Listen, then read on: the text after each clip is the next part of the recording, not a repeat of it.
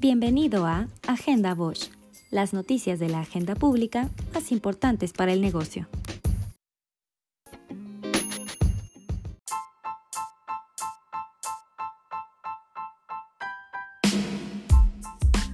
La Confederación de Cámaras Industriales de la República Mexicana, CONCAMIN, estima que solo el 30% de las empresas de la industria automotriz podrá cumplir con las nuevas reglas de origen del Tratado México-Estados Unidos-Canadá, que entrará en vigor a partir del 1 de julio, mientras que el resto deberá pagar arancel de 2.5% o optar por un régimen especial de transición para la exportación debido a que el paro de labores y el cierre de las economías por la pandemia limitaron los espacios para que las empresas automotrices trabajaran en la adaptación de las nuevas exigencias de contenido regional.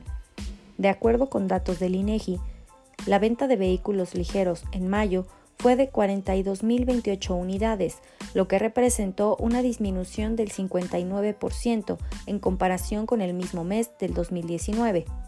En el acumulado de enero a mayo se comercializaron 373.608 vehículos en México, lo que representa una disminución del 30% durante los primeros cinco meses del 2020.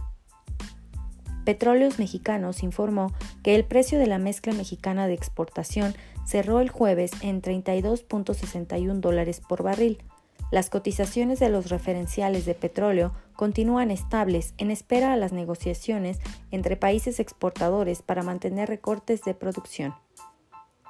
El coordinador de Morena en la Cámara de Diputados, Mario Delgado, presentó una iniciativa que plantea reformar la ley del Seguro Social y la ley del Infonavit para que los trabajadores que pierdan sus empleos a causa de la emergencia sanitaria puedan acceder a sus ahorros del fondo de retiro.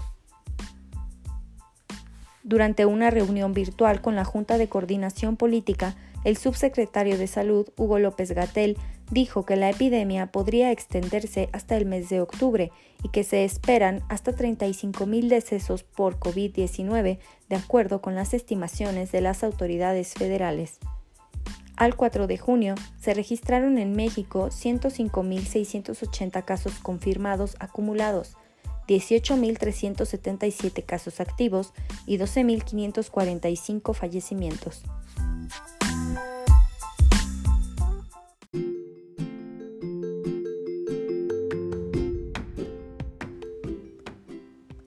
En el regreso a las actividades laborales, quizá te preguntes, ¿será seguro? Para Bosch, lo más importante es tu salud.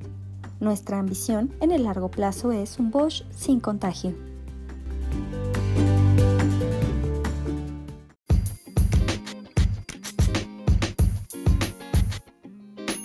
Mantente siempre informado con Agenda Bosch.